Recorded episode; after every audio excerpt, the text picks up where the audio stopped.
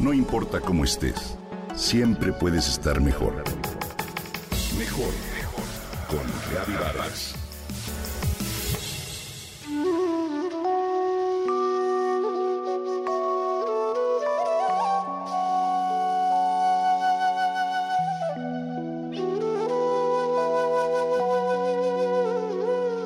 Cuando le preguntaron al maestro Zen Po Chang cómo lograr la cara de satisfacción que el Buda tiene, respondió, muy sencillo, es como ir arriba de un buey en busca de un buey.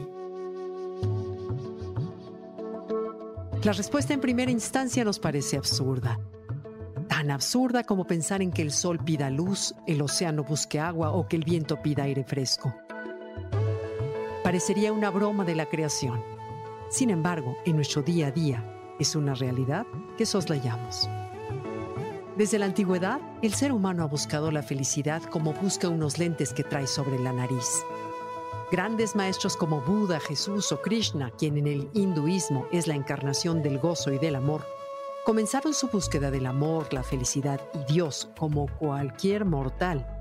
Y cuando se les reveló la verdad, seguramente rieron a carcajadas comprendieron que aquello que buscaban por el mundo siempre estuvo dentro de ellos. Es decir, somos lo que buscamos.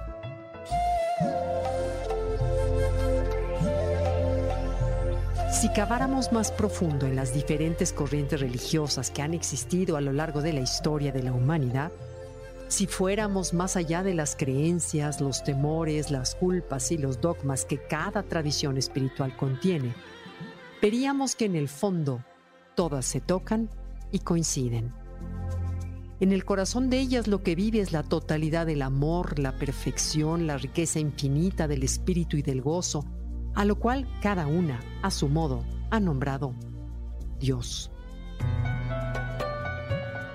pero estamos ciegos a darnos cuenta de que, como gotas del océano, todos y cada uno formamos parte de Él y es lo que somos.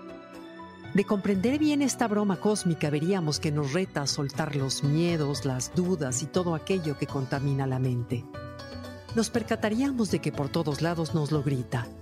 Nos sacude para que nos demos cuenta o bien nos seduce para abrir los ojos y despertar y ver que, en efecto, somos lo que buscamos. Sin embargo, perseguimos dicha felicidad plena en el exterior, en el otro, en las posesiones o en el poder. Pero vivimos dormidos.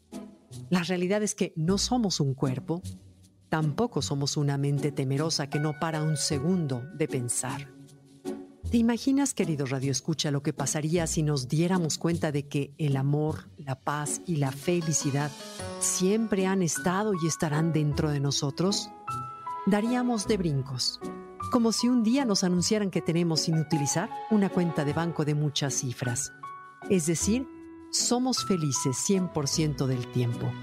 El problema es que no nos damos cuenta. Las nubes en la mente opacan nuestra felicidad. Sin embargo, en la felicidad hay tres niveles. Placer, satisfacción y gozo. El placer es la felicidad del cuerpo. El placer es individual y no existe por sí mismo. Siempre tiene que haber algo que lo encienda. Un aroma, el contacto con los cuerpos, el sabor del café, el canto del pájaro o la contemplación de la belleza. Es fugaz y huidizo. Tan rápido como llega, se va. La satisfacción es la felicidad del mundo. Siempre requiere de una razón, de un porqué. Te sientes satisfecho cuando terminas una tarea, cuando tu hijo gana en el fútbol o bien cuando sales de una crisis. Y por último, el gozo. El gozo es del espíritu. Esta es la verdadera felicidad. Es eterna, constante y atemporal. Proviene del interior y no requiere de nada más que de respirar el momento, de detener el tiempo con la conciencia, de estar presentes en esos instantes en los que experimentamos aquello que nos produce placer o satisfacción y agradecimiento.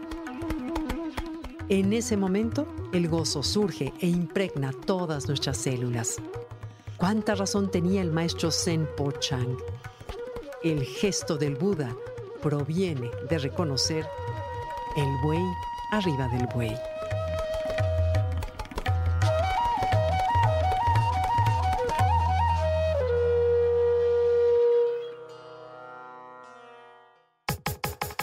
Comenta y comparte a través de Twitter. No importa cómo estés, siempre puedes estar mejor. Mejor, mejor, mejor. Con Gaby Vargas.